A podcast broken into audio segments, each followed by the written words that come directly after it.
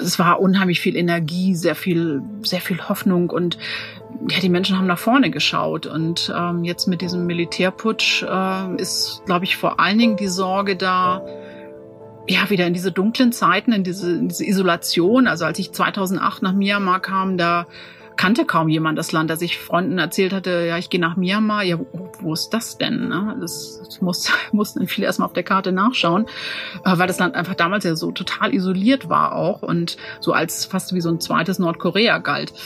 Und die Sorge ist jetzt da bei den Menschen, dass, es, dass, dass sie in ähnliche Zeiten zurückfallen.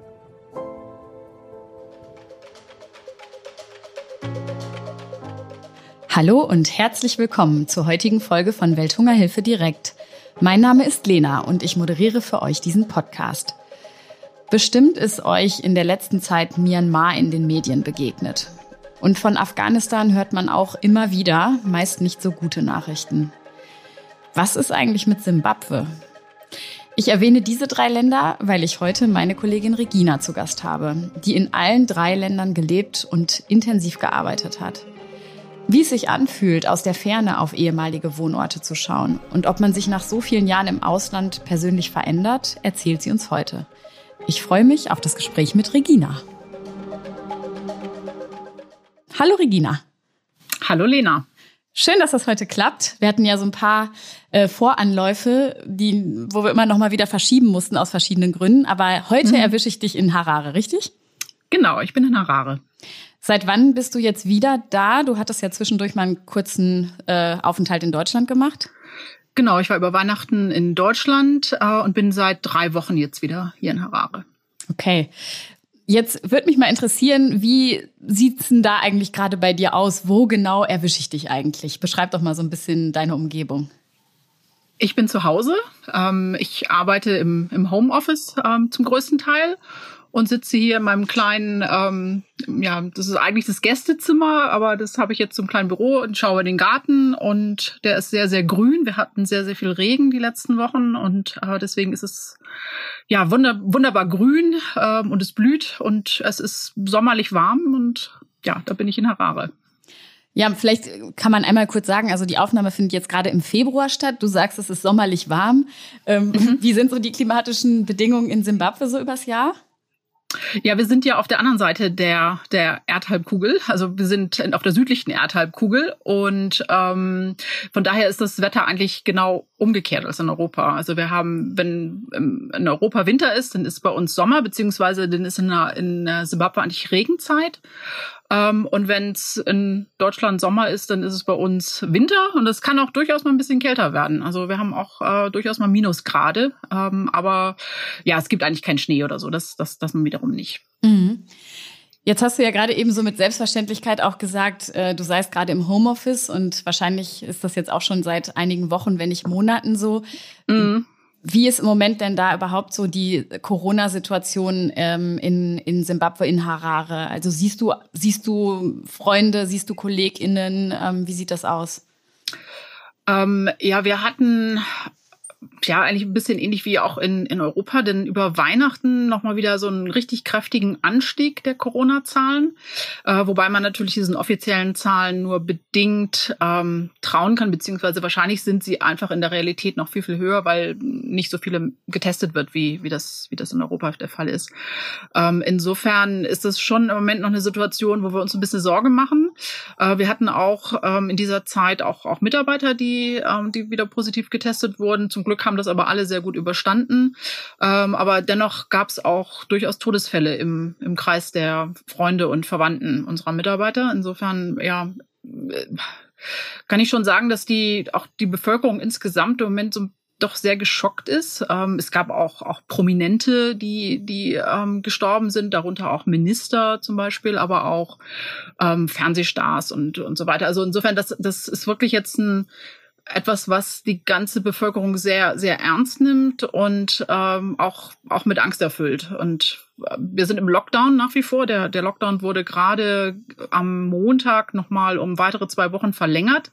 Auch wenn die Zahlen, also der Lockdown kam schon Anfang Januar und wurde jetzt nochmal verlängert und die Zahlen haben sich seitdem auch doch durchaus positiv entwickelt. Aber ähm, ja, eben weil auch nicht ausreichend getestet wird, ist, glaube ich, ähm, das ganz gut, dass, dass wir im Moment noch ein bisschen mit dem Lockdown weitermachen, auch wenn es für einen Großteil der Bevölkerung natürlich ein, eine sehr, sehr schwere Situation ist. Also gerade die Menschen im informellen Sektor, dass ähm, die, die halt keiner regelmäßigen Tätigkeit nachgehen, sondern ähm, auch so Tagelöhner sind, ähm, jeden Tag neu sehen müssen, wie sie Geld verdienen können und dann ihre Familien ernähren. Für die sind natürlich diese auch Ausgangsbeschränkungen ähm, schon sehr, sehr schwierig und ähm, machen das für sie häufig fast unmöglich, ein Einkommen zu erzielen.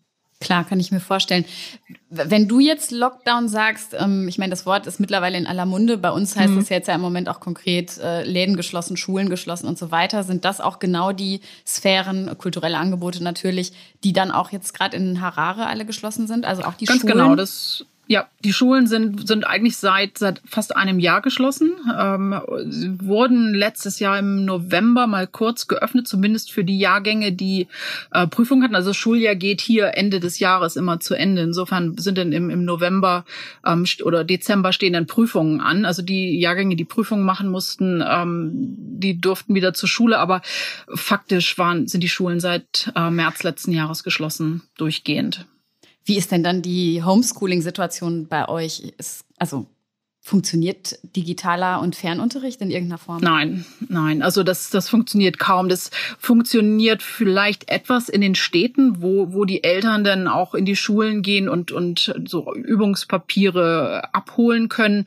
Aber digitaler Unterricht findet quasi nicht statt. Es gibt ein paar wenige Privatschulen, die das vielleicht machen, wo dann auch die Kinder, die die notwendige Ausstattung zu Hause haben, aber das ist die absolute Ausnahme. Nee, das ist das ist ein Riesenproblem, ähm, dass dass ähm, ja so viele Kinder und ähm, das Gros der Bevölkerung ist ja unter 20 Jahre. Ähm, den, den geht ein ganzes Schuljahr jetzt verloren und womöglich noch, noch mehr, weil das, das ist ja noch nicht vorbei mit Corona. Also das geht ja noch weiter. Klar. Also das ist ein riesen, riesen Problem, ja. Ja, die Implikationen äh, können wir irgendwie ja, egal wo wir gerade sind, uns alle noch gar nicht so richtig vorstellen. Und was das eigentlich bedeutet, gerade wie du sagst, mit so einer jungen, sehr, sehr jungen Bevölkerung, da mhm. äh, über ein Jahr komplett Schulausfall, Bildungsausfall zu haben, der ja, ich weiß nicht, wie ist so generell das ähm, Bildungssystem, die Bildungssituation in Simbabwe? Kannst du da was zu sagen? Mhm. Ja, das, also das, insgesamt ist das Bildungsniveau, glaube ich, schon sehr hoch. Äh, die Alphabetisierungsrate ist sehr hoch. Ähm, das durch den durch die wirtschaftlichen Probleme, äh, die das Land hat, äh, hat sich natürlich auch haben sich die Sozialsektoren, also sei es Bildung, Gesundheit und so weiter, in den letzten Jahren deutlich verschlechtert. Ähm, insofern wird das Bildungsniveau sicherlich auch sinken, auch in den nächsten Jahren und nicht nur nicht nur wegen Corona jetzt, aber das hat natürlich Corona hat nochmal massive Auswirkungen auf äh, die Verschlechterung des, des Bildungsstandes in der Bevölkerung. Klar, ja, kann man sich absolut vorstellen. Mhm. Ja, jetzt ist es so, jetzt haben wir schon einmal so einen kleinen Snapshot nach äh, Simbabwe eigentlich äh, gemacht. Ich wollte ja ganz gerne heute mit dir so ein bisschen ähm, über verschiedene Stationen deines äh, Lebens oder deines beruflichen Werdegangs sprechen. Denn das Spannende ist, äh, das hatten wir im Vorgespräch ja schon mal kurz aufgenommen, Du bist eigentlich, sage ich mal, von Hause aus Afrikanistin und jetzt mhm. bist du auch äh, endlich in Anführungszeichen in Afrika gelandet, aber hattest äh, ja schon ganz andere Stationen auch im Rahmen deiner Tätigkeit bei der Welthungerhilfe, wie zum Beispiel in Afghanistan, in Nordkorea und in Myanmar, um jetzt nur mal einige zu nennen. Mhm. Und ähm, ja, ich fände super, wenn wir da so vielleicht so ein bisschen noch in die verschiedenen äh, Stationen einmal reinleuchten können und natürlich auch gucken, was bedeutet das eigentlich, wenn man dann doch so oft äh, das Land und den Standort wechselt? Ähm, vielleicht jetzt einfach mal so angefangen mit der, mit der Frage, äh, war das von Anfang an dein Ziel, so oft umzuziehen? Konntest du dir das vorstellen? Ähm, nein, ich glaube nicht. Also ähm, aber ich weiß gar nicht, ob ich mir da Gedanken drüber gemacht habe. Aber jetzt so im Rückblick, wo du Rückblick, wo du fragst, ähm, nee, glaube ich eigentlich nicht, äh, weil ich davor vor meiner Tätigkeit im Ausland natürlich sehr lange recht stabil an einem Ort gelebt habe und ähm, ja, jetzt die letzten Jahre bin ich, bin ich relativ viel umgezogen, die letzten 15 Jahre. Und dann halt, ja, recht große Umzüge dann natürlich auch. Von, von einem Land zum anderen, von einem Kontinent zum anderen. Welches war eigentlich das erste Land, wo du mit der Welthungerhilfe hingegangen bist? Das war Afghanistan. Mhm. Das ist ja jetzt schon mhm. doch einige Jahre her, ne? Das ist, äh, ja, das war ähm, Anfang 2006 bin ich denn. Also ich hatte Ende 2005 bei der Welthungerhilfe angefangen und dann Anfang 2006 bin ich dann ausgereist nach, nach Afghanistan, ja. Kannst du mal beschreiben, wie das war in dem Moment, als du irgendwie gesagt hast, ich breche jetzt so meine Zelte ab und ich gehe nach Afghanistan? Also was, was waren vielleicht erstmal ja. so die Reaktionen in, auch in deinem Umfeld und wie waren, wie war so die erste Zeit dort?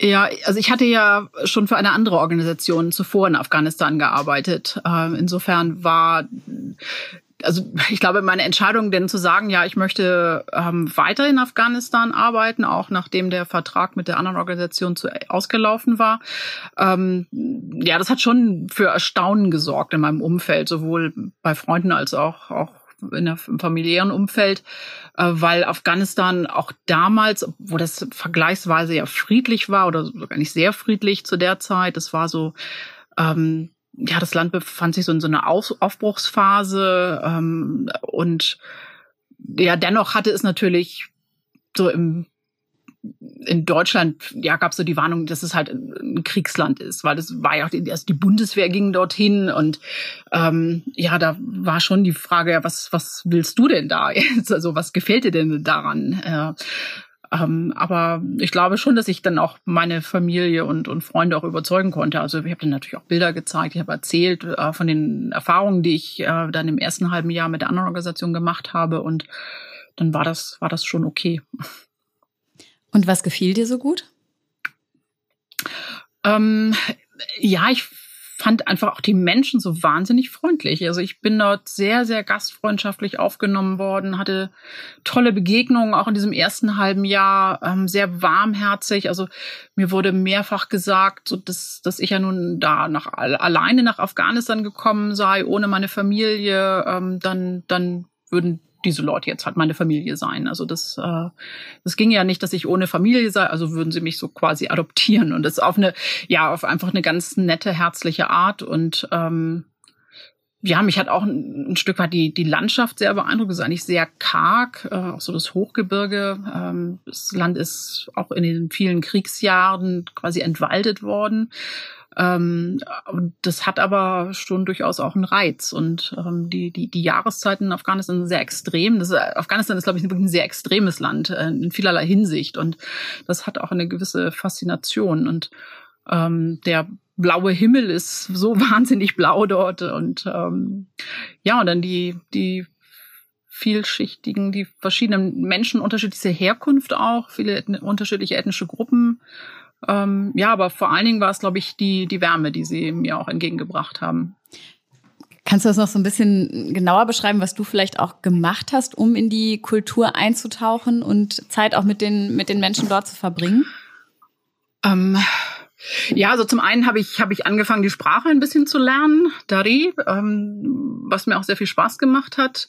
Ähm, zum anderen war ich oder bin ich gleich auch grundsätzlich einfach ein sehr offener, auch ein, auch ein neugieriger Mensch und ähm, ich habe ähm, dann auch mal bei Afghanen übernachtet. Also es ähm, gibt, also so, wenn man wenn man bei Afghanen eingeladen wird, zu Besuch ist und äh, das passiert häufig, die laden laden sehr gerne ein, auch zum Essen.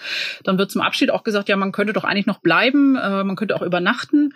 Das ist aber eigentlich eher so eine so eine Höflichkeitsfloskel. Und ich habe das aber dann zwei, dreimal ähm, wörtlich genommen und habe hab gesagt, ja, eigentlich könnte ich wirklich über Nacht bleiben, weil ich einfach auch so neugierig war, ja, wie so wie läuft denn so ein ein Abend ab? Wie ist es in, in, in einer afghanischen Familie zu, zu wohnen, mit ihnen zu Abend zu essen und am nächsten Morgen zu frühstücken? Und ja, und das war immer sehr, sehr schön. Also das, also sie war natürlich, glaube ich, ein bisschen überrascht, dass ich das Angebot tatsächlich so angenommen habe.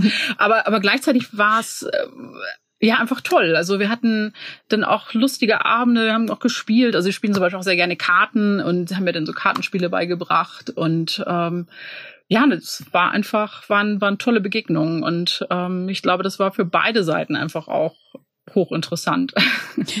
Wie hast du denn rausgefunden, dass das vielleicht nur eine Floskel war, die äh, zum Übernachten eingeladen zu werden?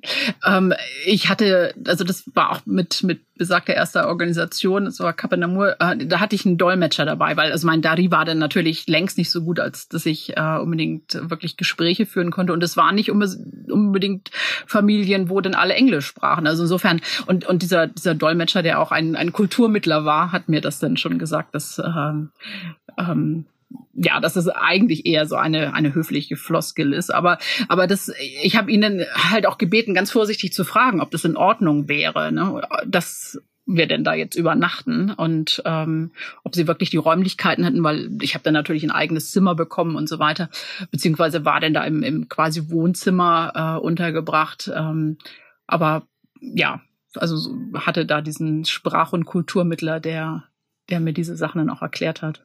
Spannend. Und dann war es ja so, dass es aber auch in der, in der Zeit, als du dann in Afghanistan gearbeitet hast, irgendwann die Sicherheitslage äh, ziemlich gekippt mhm. ist. Ähm, ja. Du hast auch mal erwähnt, dass sogar in der Zeit, als du dort warst, äh, ein Kollege ermordet worden ist. Ist das richtig? Zwei, es waren sogar zwei Kollegen in dem Jahr, ja. Mhm. Wie hat das dann deine, ja, deine, deine persönliche Situation verändert? Ja, das war damals auch für die Welthungerhilfe das erste Mal, dass Mitarbeiter ermordet wurden. Also es gab natürlich vorher auch schon mal Todesfälle durch, durch Autounfälle, aber dass jetzt so ganz gezielt ähm, Mitarbeiter ermordet wurden, das war das erste Mal und das war auch für die Organisation ähm, eine, eine ganz furchtbare Zeit. Und es, es war die Frage, ob wir weiter in Afghanistan arbeiten können, äh, wenn wir jetzt zur, zur Zielscheibe werden. Es war eine längere Entscheidungsfindung, ob wir nun bleiben oder gehen. Und ähm, es, letztendlich haben wir uns dazu entschieden, auch wirklich zu bleiben. Und ich glaube auch, das war eine sehr gute Entscheidung.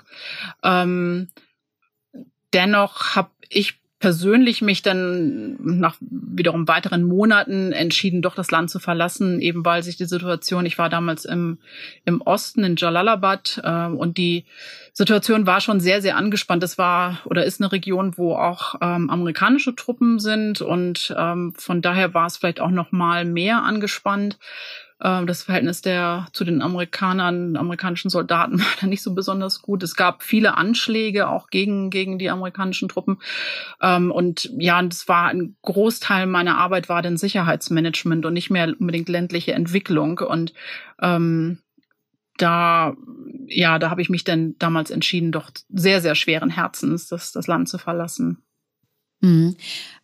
Gab es irgendwie sowas, was sich dann auch wirklich ganz konkret im Alltag geändert hat, wo du meinetwegen gesagt hast, na ja, vorher bin ich eigentlich so über die Straßen gelaufen und konnte einkaufen, auf Märkte, was auch immer. Und ähm, ab diesen Momenten war dann irgendwie, musste man das eigene Verhalten komplett umstellen. Gab es da solche einschneidenden Änderungen? Ja, ja, genau, das, das waren schon ganz einschneidende Einschränkungen in unserer Bewegung. Äh, also wir hatten damals dann auch entschieden, äh, eine ganze Zeit lang, also nach, nach, nach den Ermordungen der, der Kollegen, ähm, erstmal nicht mehr in die Projektgebiete zu fahren. Also ich war eigentlich die ganze Zeit nur in Jalalabad, nur zwischen dem Gästehaus und, und dem Büro gependelt äh, und da dann auch jeden Tag andere Strecken gefahren aus Sicherheitsgründen.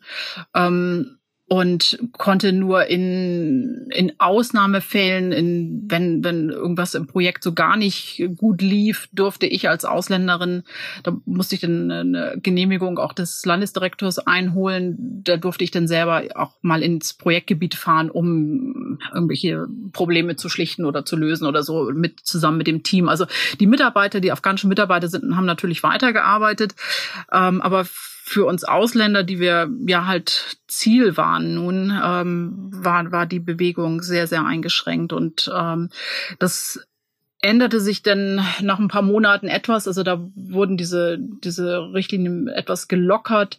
Aber zu dem Zeitpunkt hatte ich mich dann doch schon entschieden zu gehen, ja.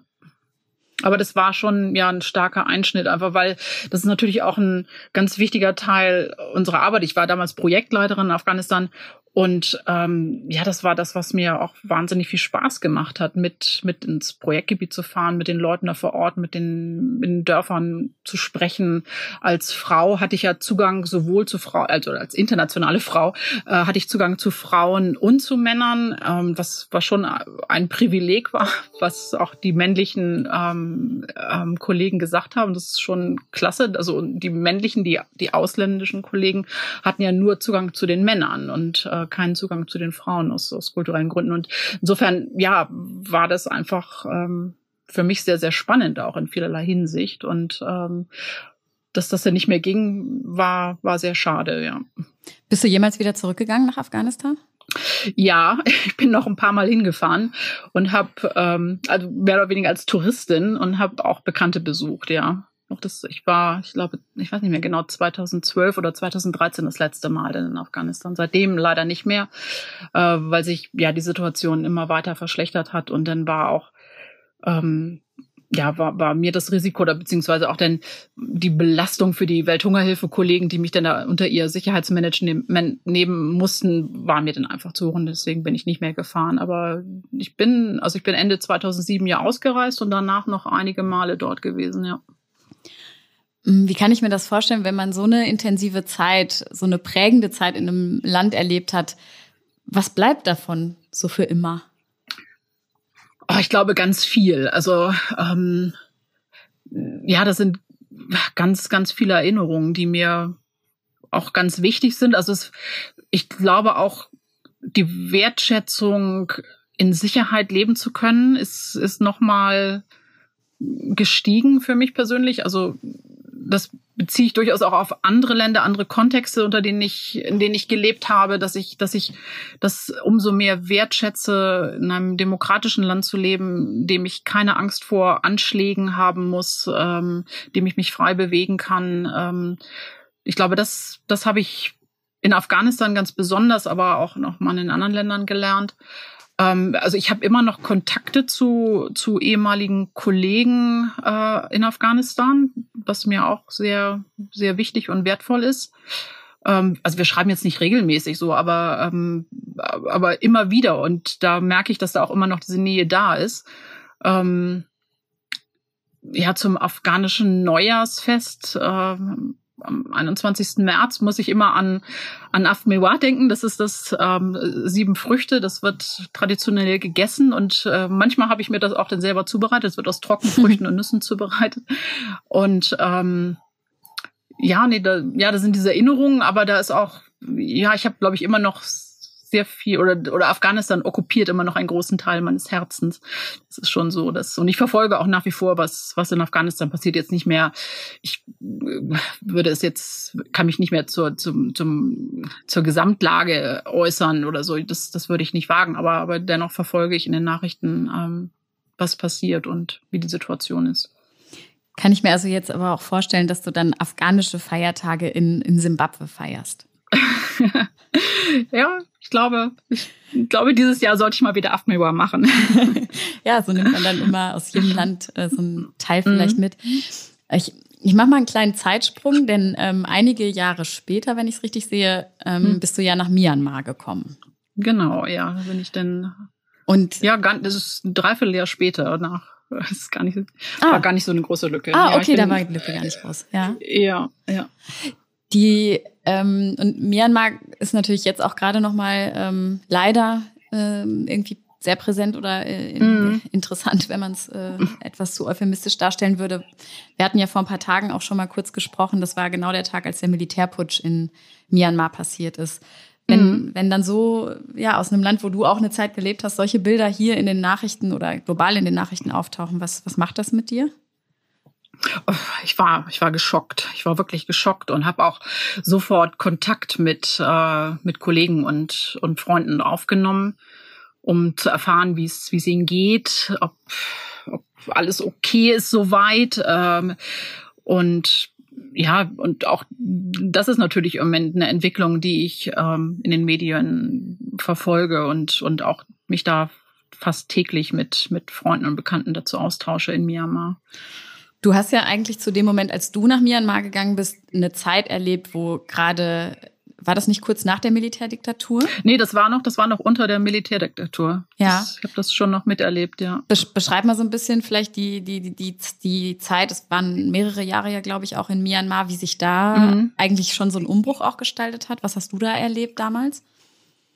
Ja, also ich war von 2008 bis 2014 in Myanmar und ja, auf der nach, nach drei Jahren etwa war denn dieser, dieser Umbruch. Ähm, und ja, die ersten Jahre waren halt wirklich nur unter Militärregime. Äh, das hat, hat mich oder uns äh, betroffen, insofern, dass unsere Bewegungsfreiheit im Land auch eingeschränkt war. Also wir mussten Reiseerlaubnisse beantragen.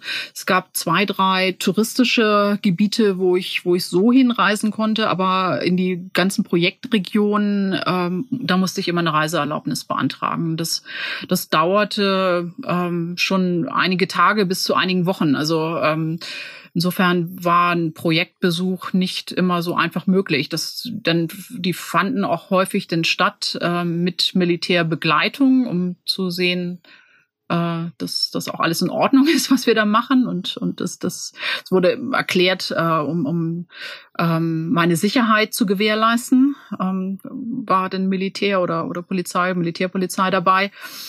Ähm, ja, dann, dann waren 2010 die Wahlen und ähm, einige Monate später wurde dann das neue Kabinett und also stellte der gewählte Präsident das neue Kabinett vor und plötzlich benutzte er Worte, die bis dahin irgendwie nicht, nicht benutzt werden durften. Und äh, ist, wir waren da alle sehr, sehr überrascht, äh, dass er plötzlich auch von Unterentwicklung sprach, von, von Hunger sogar sprach. Das äh, war, waren vorher so, so Tabuwörter. Das gab es offiziell nicht in Myanmar. Und ähm, ja, da war, da war auch in der Bevölkerung sehr, sehr viel Hoffnung da, dass sich, dass sich Dinge jetzt ändern würde. Und, und es hat sich auch wirklich viel verändert. Und ähm, ja, 2015 ähm, ist dann die Partei von Aung San Suu Kyi an die Macht gekommen, die NLD. Und da war ich nicht mehr im Land. Äh, ich war dann aber zwei, aber das, ich war 2015 kurz vor den Wahlen, äh, war ich noch mal zu Besuch.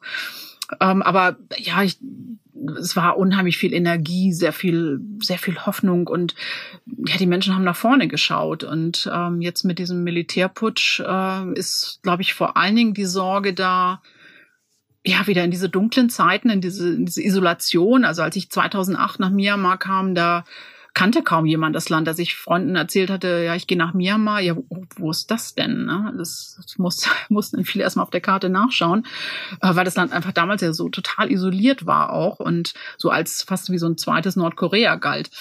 Und die Sorge ist jetzt da bei den Menschen, dass, es, dass, dass sie in ähnliche Zeiten zurückfallen. Und das ist auch die Sorge, was, was, wird, was wird mit der Jugend? Auch dort ist ein Großteil der Bevölkerung halt sehr jung und, und die, sie haben Angst um ihre, um ihre Zukunft. Und die Älteren haben Angst um die Zukunft ihrer Kinder. Und das ähm, ja, paart sich dann mit, mit Angst um ja, Meinungsfreiheit, Redefreiheit, wieder, wieder wegen nichts ins Gefängnis zu kommen. Äh, ja, diese, dieser Überwachungsstaat, der, wie es damals war, das, das sind so die, die Ängste der, der Menschen jetzt. Und das, ja, ist ziemlich, ja, sehr, ich finde es sehr, sehr traurig und, und ja, das haben sie nicht verdient, wirklich nicht.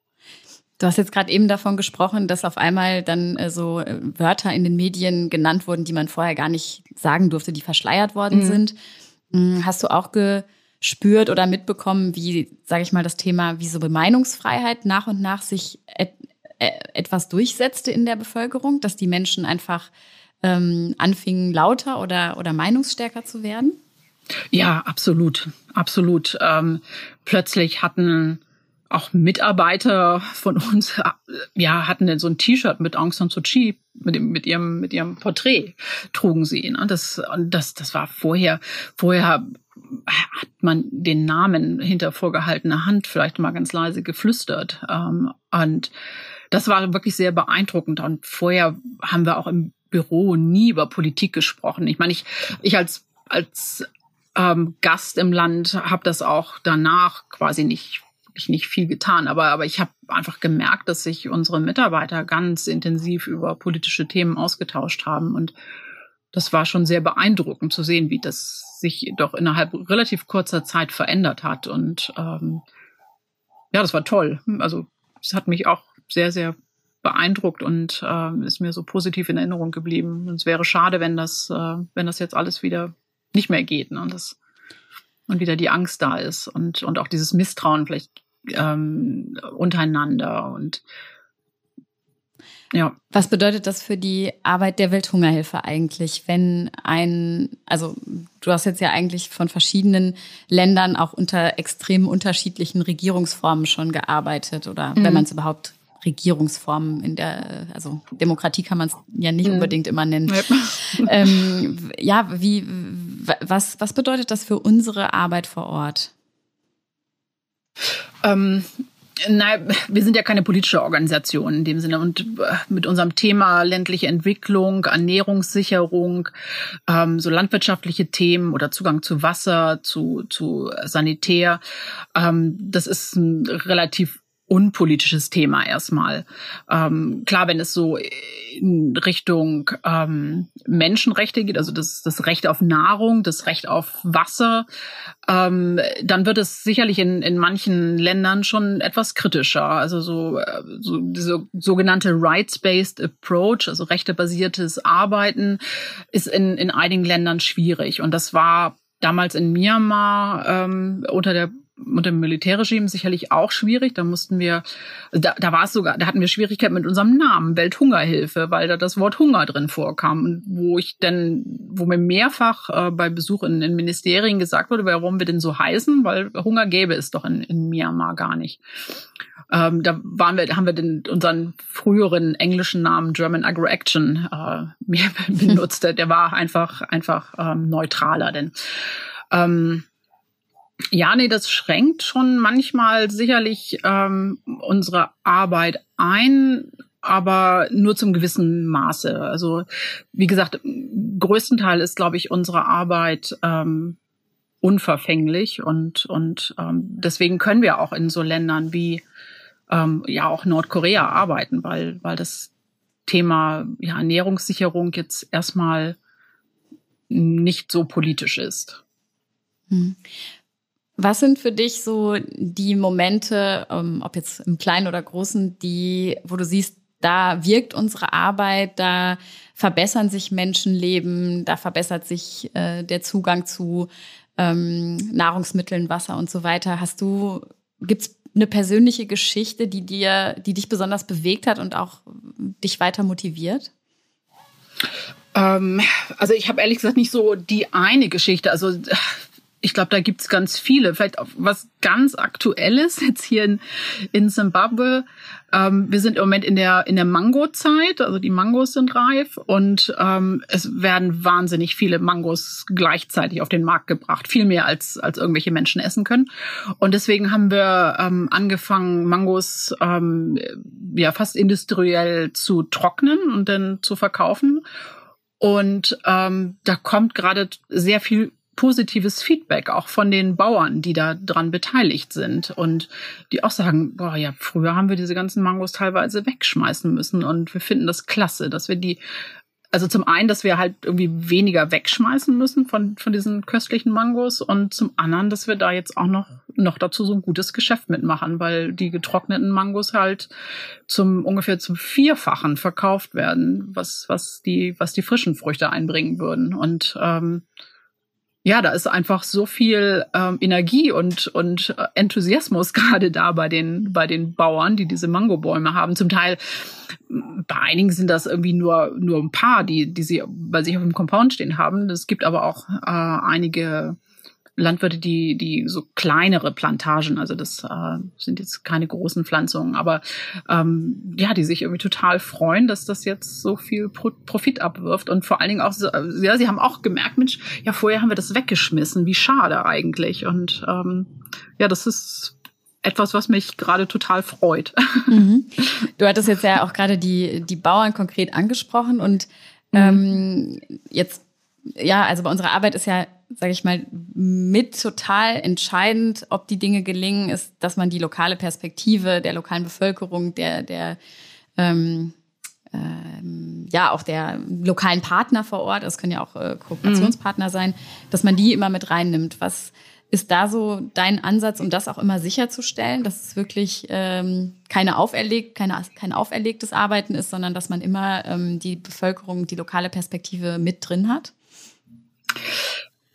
Ähm, ja, ich glaube, ein Vorteil ist, dass wir als Welthungerhilfe wirklich ja direkt in den Dörfern, also an, am Grassroot-Level ähm, arbeiten und nicht, ähm, okay, meine, meine Aufgabe als Landesdirektorin ist natürlich hauptsächlich auch ähm, auf nationaler Ebene zu arbeiten und, und in Harare, aber wir haben diese Projekte in den Dörfern und ähm, da ist halt so ein täglicher intensiver Austausch mit mit der ländlichen Bevölkerung möglich. Ne? Da, da, und da sind wir so am, am Puls der Zeit und, und wissen, was, was, was bewegt die, die ländliche Bevölkerung gerade, die Bauern und Bäuerinnen dort und auch die, die, die Jugend auf dem, auf dem Lande. Was, was sind so, so die Themen? Wo, wo sehen sie sich? Und da können Gespräche stattfinden. Ähm, und ich meine, wir haben nicht immer so den idealen Fall, dass, dass wir Projekte über mehrere Monate vorplanen können. Also manchmal muss das auch viel schneller passieren und da sind dann die Konsultationen mit,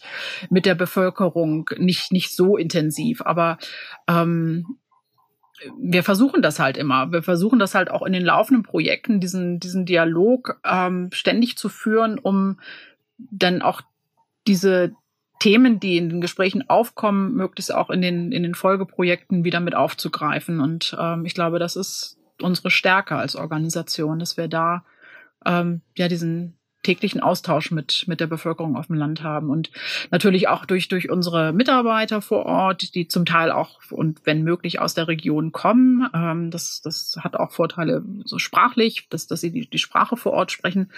Ähm, und, und auch, auch die wissen ja, was, ähm, wo, wo der Bedarf ist und wo es, wo es klemmt. Und das, das können wir, das können wir den Projekten, glaube ich, ähm, auch, auch einfließen lassen. Kannst du mal so einen Einblick geben, was bewegt denn jetzt gerade in diesem Moment die ländliche Bevölkerung oder gerade auch die, die Jugend in, in Simbabwe? Ja, also wir, wir sind ja in einer wirtschaftlich sehr schwierigen Situation und ähm, wir sind immer noch in, ja, die Inflationsrate ist immer noch sehr, sehr hoch. Es hat sich etwas entspannt, aber es ist, äh, die, die Preise steigen immer noch stark an, auch, auch für Nahrungsmittel. Und ähm, ja, und für die Jugend ist ein, sicherlich ein großes Thema. Ja, was was will ich denn was will ich denn werden? Will ich auf dem auf dem Land will ich will ich Bauer oder Bäuerin ähm, werden oder oder versuche ich mein Glück in der Stadt? Und ähm, da dann die Frage, wer, welche Chancen gibt's denn überhaupt in der Stadt? Also komme ich, komme ich in der Stadt in den informellen Sektor rein, äh, in den informellen Sektor rein oder, oder werde ich auch irgendwie so ein, so ein Straßenhändler nur? Ne? Und, und da ist, glaube ich, auch unsere Rolle als Welthungerhilfe zu gucken, ja, welche, welche Optionen gäbe es dann eventuell auf dem Land? Wie können wir, wie können wir Landwirtschaft ähm, mitgestalten, dass, dass da auch eine Perspektive für, für, für junge Leute da ist, dass, dass sie ja, sich entscheiden, auf, auf dem Land zu bleiben und dann vielleicht auch im Agrarsektor zu bleiben oder ähm, in, ja um den Agrarsektor herum irgendwo. Ne? Das äh, und und und halt nicht ähm, unbedingt in, in die Stadt ziehen, wo die Chancen vielleicht auch nicht unbedingt viel größer sind. Ne? Mm, hast du mal ein Beispiel für vielleicht attraktive, moderne Ansätze auch im Agrarsektor? Ähm, ja, wir haben, wir haben ja in, in Gokwe, das liegt in der Midlands-Provinz, wo wir auch schon sehr lange als Organisation arbeiten. Da haben wir vor vielen, vielen Jahren mal mit Nothilfe angefangen, vor, vor ähm, über zehn Jahren. Ähm, und ähm, ja haben uns dann langsam Richtung Wiederaufbau und und jetzt mit längerfristigen Entwicklungsprojekten haben wir ein ein Agriculture Business Center aufgebaut, äh, also ein ein Social Enterprise, ähm, also ein ein For-Profit-Unternehmen äh, gegründet. Ähm, aber dieser Profit soll in der Region bleiben und soll wiederum kleinere Projekte äh, auch mitfinanzieren, um, um dieses ABC in diesem Distrikt ähm, Gokwe Süd herum.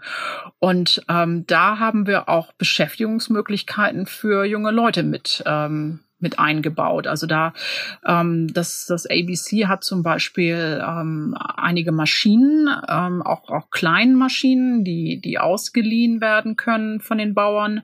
Und wir haben einige junge Leute an diesen Maschinen auch ausgebildet. Also sie wissen auch, wie sie die warten müssen zum Beispiel und wie sie vernünftig ähm, betreiben. Und die können dann zu den Bauern äh, gehen und dort mit Hilfe dieser Maschinen, das ist zum Beispiel so, ein, so eine spezielle, so ein spezieller Bohrer, mit dem man dann auch Pfähle in die Erde rammen kann.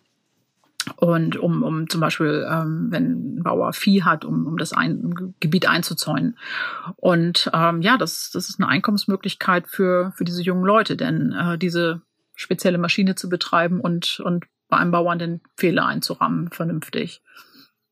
Und da sind verschiedene. Und äh, also ich hatte ja eben das, äh, die Geschichte mit den getrockneten Mangos erzählt. Und auch da sind, sind Jugendliche mit, äh, mit eingebunden in diese doch recht großen Trocknungsanlage. Und wenn es darum geht, jetzt auch diese getrockneten Mangos, die werden jetzt schön verpackt und vermarktet. Und ähm, ja, auch da sind ähm, junge Leute mit, mit eingebunden. Jetzt vielleicht nochmal so ähm, Gesamtschau auf die verschiedenen Stationen, die wir jetzt ja schon heute beleuchtet haben. Und das sind ja echt total unterschiedliche äh, Länder und auch ganz unterschiedliche Projekte, in denen du da äh, tätig gewesen bist.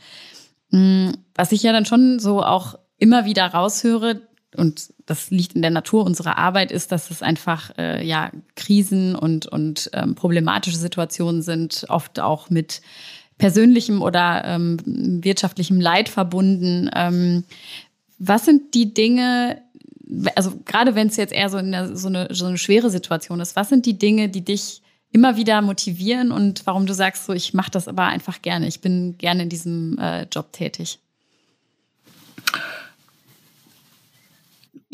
Ja, also äh, was, was mir total Spaß macht, ist so diese interkulturelle Begegnung da habe ich, habe ich richtig Freude dran, einfach zu, zu lernen von anderen Kulturen. Ähm, das, ich, ich empfinde das als eine, eine wahnsinnige Bereicherung in meinem Leben, diese Erfahrung machen zu dürfen, äh, in diesen unterschiedlichen Kontexten zu leben.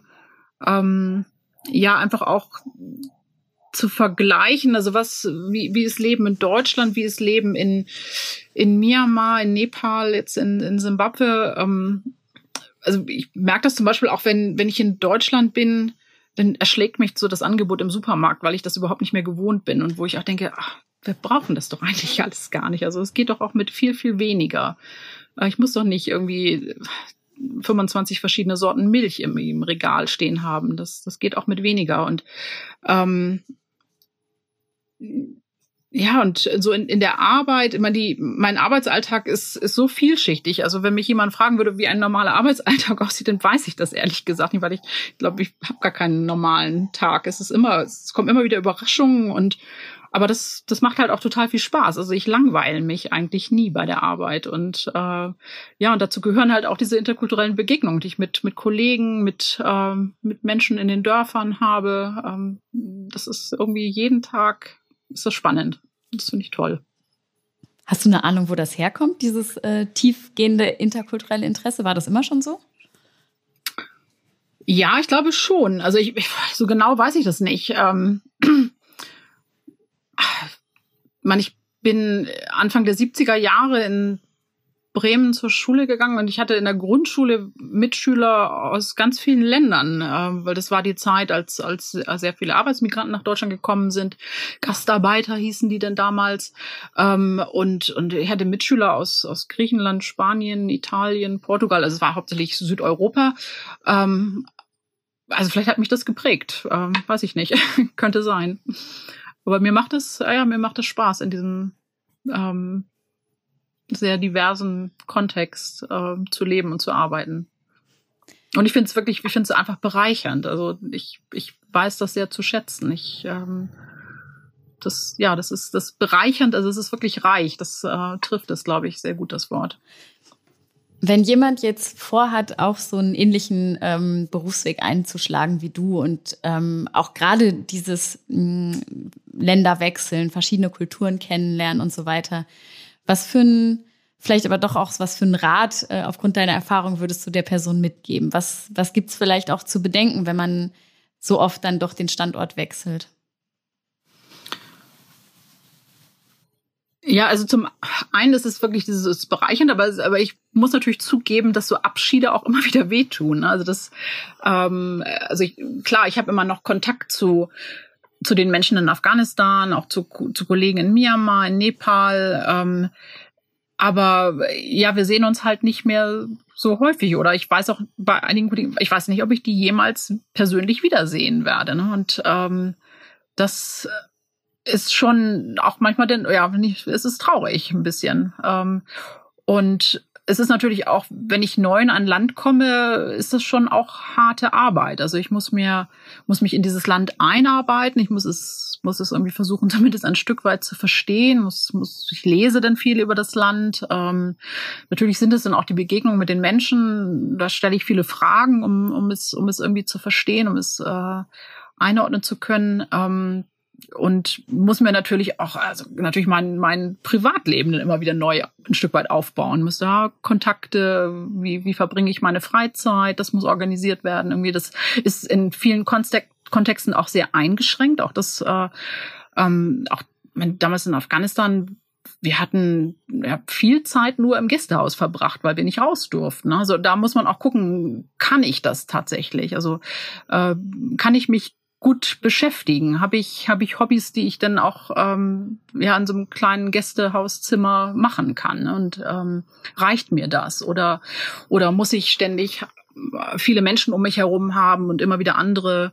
Äh, das, das geht in, in einigen Ländern halt einfach nicht. Gerade da, wo die Sicherheitslage denn äh, eingeschränkt ist. Ähm, und das, die Fragen muss man sich schon stellen. Also das, ähm, oder auch die, ja, die räumliche Distanz zwischen ja, Freunden und Familie im, im Heimatland. Auch das äh, kann manchmal schwer sein, wenn, wenn mein Vater ist gestorben, während ich in, hier in Simbabwe war. Ne? Das, äh, das sind, dann, ja, da konnte ich dann nicht so ganz schnell nach Deutschland reisen. Das, das sind ähm, Erfahrungen, da kann man sich schlecht drauf vorbereiten. Ähm, dessen muss man sich ja bewusst sein, dass sowas passieren kann. Und ähm, ja, so. Ist es, dir, ist es dir mal passiert, dass du nach einer Zeit nach Deutschland zurückgekommen bist und äh, jemand zu dir gesagt hat, du hättest dich verändert? Oder dass du so gemerkt hast, ich dock da an einer bestimmten persönlichen Stelle auch jetzt irgendwie nicht mehr so gut an? Ja, ja, auf jeden Fall. Also, ich meine, ich habe immer noch sehr gute Freunde in Deutschland, äh, aber das hat sich schon ausgedünnt. Also das ist weniger geworden da. Ähm, das, und das liegt natürlich zum einen auch daran, dass man halt über die Distanz ähm, nicht so gut Kontakt halten kann mit, mit vielen Leuten. Und aber die, die engeren Freunde, ja, die haben mir schon gesagt, dass ich mich auch verändert habe über die, über die Jahre. Ähm, aber das hat trotzdem nichts an der Freundschaft geändert, zum Glück. Ähm, aber das ist, ja, ich glaube, man verändert sich. Natürlich. Und es prägt auch diese Arbeit. Also das, äh, und, und so Erfahrungen wie in Afghanistan mit, mit den Todesfällen, ähm, ja, da, ich glaube schon, dass ich da auch ein gewisses Schutzschild mir aufgebaut habe und das nicht mehr so an mich herankommen lasse. Und das spiegelt sich sicherlich auch in gewisser Weise in meiner Persönlichkeit jetzt wieder, dass ich, ähm, also das ist etwas, was mir Freunde zum Beispiel auch gesagt haben, dass, dass ich, also gerade dieses Erlebnis damals in Afghanistan, dass, dass sie das doch als eine Veränderung bei mir wahrgenommen haben. Mhm. Ja, Regina, das ist echt total spannend. Ich äh, könnte jetzt eigentlich noch zwei weitere Länder mindestens auspacken, in denen du gewesen bist. Äh, du hast eben so beiläufig noch ne Nepal erwähnt. Das machen wir dann in, im nächsten Podcast. ähm, ganz vielen Dank für diese persönlichen und auch wirklich bereichernden Einblicke. Also das ist äh, ein, ein spannender, wenn vielleicht auch nicht immer so geplant aber es ist ein spannender ähm, beruflicher Weg geworden, den du eingeschlagen hast. Und, Danke, Lena. Äh, es hat mich total gefreut, dass du das heute hier im Podcast auch teilst. Ich, ich habe noch eine Abschlussfrage, die ich jetzt ein paar Mal schon gestellt habe am Ende. Die ist mhm. ähm, völlig losgelöst von unserem Gespräch, aber vielleicht gibt es ja ein Wort oder eine Zahl, ähm, die du noch gerne teilen möchtest mit den Hörern oder und Hörerinnen.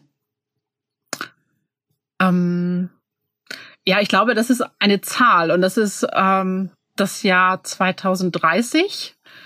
ähm, weil wir als Organisation dazu beitragen möchten, dass äh, im Jahre 2030 der Hunger in der Welt nicht mehr da ist, abgeschafft ist. Und das ist äh, etwas, was mich auch antreibt in meinem, in meinem Arbeiten, weil ich wirklich hoffe und das möchte, dass, dass wir dieses Ziel erreichen, Zero Hunger by 2030. Zero Hunger by 2030. Das sind doch ja. perfekte letzte Worte. Guter Abschluss. Ja. Dankeschön, Regina. Hat mich sehr gefreut. Bis bald. Danke, Lena. Mich auch. Bis bald. Tschüss. Das war Welthungerhilfe direkt, der Podcast der Welthungerhilfe. Abonniere uns jetzt auf Spotify, iTunes, Deezer oder überall, wo es Podcasts gibt. Wir wollen deine Fragen, dein Feedback und wissen, welche Themen dir besonders am Herzen liegen. Schreib uns gerne eine Mail an podcast.welthungerhilfe.de. Bis zum nächsten Mal bei Welthungerhilfe direkt. Dieser Podcast wird produziert von Podstars bei OMR.